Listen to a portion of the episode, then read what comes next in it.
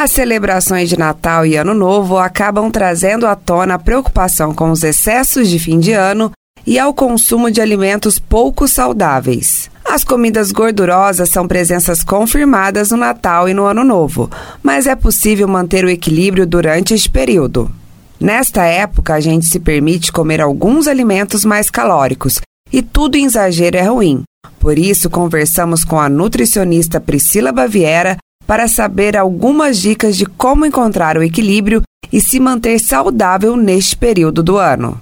Os alimentos mais indicados para serem consumidos agora no final do ano é aquele que você está com vontade de comer. A gente tem que achar a linha tênue e utilizar o equilíbrio e o bom senso. Mas eu vou dar uns exemplos sobre as carnes. Chester ou aquela ave fiesta nada mais é do que um frango, é um frango escocês. O peru é uma espécie é, uma carne branca, né, que pode atingir até 15 quilos. Já o tender é uma paleta cozida, defumada e com acréscimo de sal. Dentre todos esses exemplos citados, o que contém menos ingredientes na composição é o frango Chester, seguido do peru. Já o tender possui uma lista maior, mais extensa de ingredientes. Então vamos lá para a regrinha básica. Quanto menos ingrediente o produto possuir, mais natural e menos processado ele é. Aí você faça as suas escolhas. Cometer alguns excessos por um curto período não irá influenciar diretamente na saúde, nem determinar a dieta ao longo do ano, comenta Priscila. Na saúde, de certa forma, eu não digo, porque para influenciar na saúde tem que ser uma coisa que acontece periodicamente, tá? Não é o que você come entre o Natal e o Ano Novo, mas o que você come entre o Ano Novo e o próximo Natal, no ano todo, não o que você come esporadicamente. Agora, em questão de aumento de peso, retenção, isso aí varia muito de acordo com o que é consumido, a quantidade, a frequência. A nutricionista lembra que nenhuma receita mágica irá amenizar os exageros do final do ano. Basta ter bom senso nas escolhas.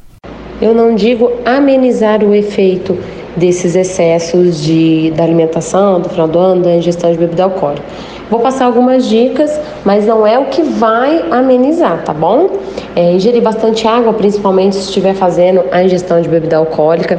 Dá pra gente experimentar um pouquinho de cada coisa. A gente não precisa comer, por exemplo, um peru inteiro, né? Sem culpa, sem dieta louca, sem chá milagroso no outro dia, sem detox, até porque quem faz detox já é o nosso fígado. Não é preciso deixar de aproveitar as delícias que são servidas durante as festas de final de ano. Porém, a dica é refletir quais pratos valem a pena. A gente precisa aproveitar os bons momentos também, né?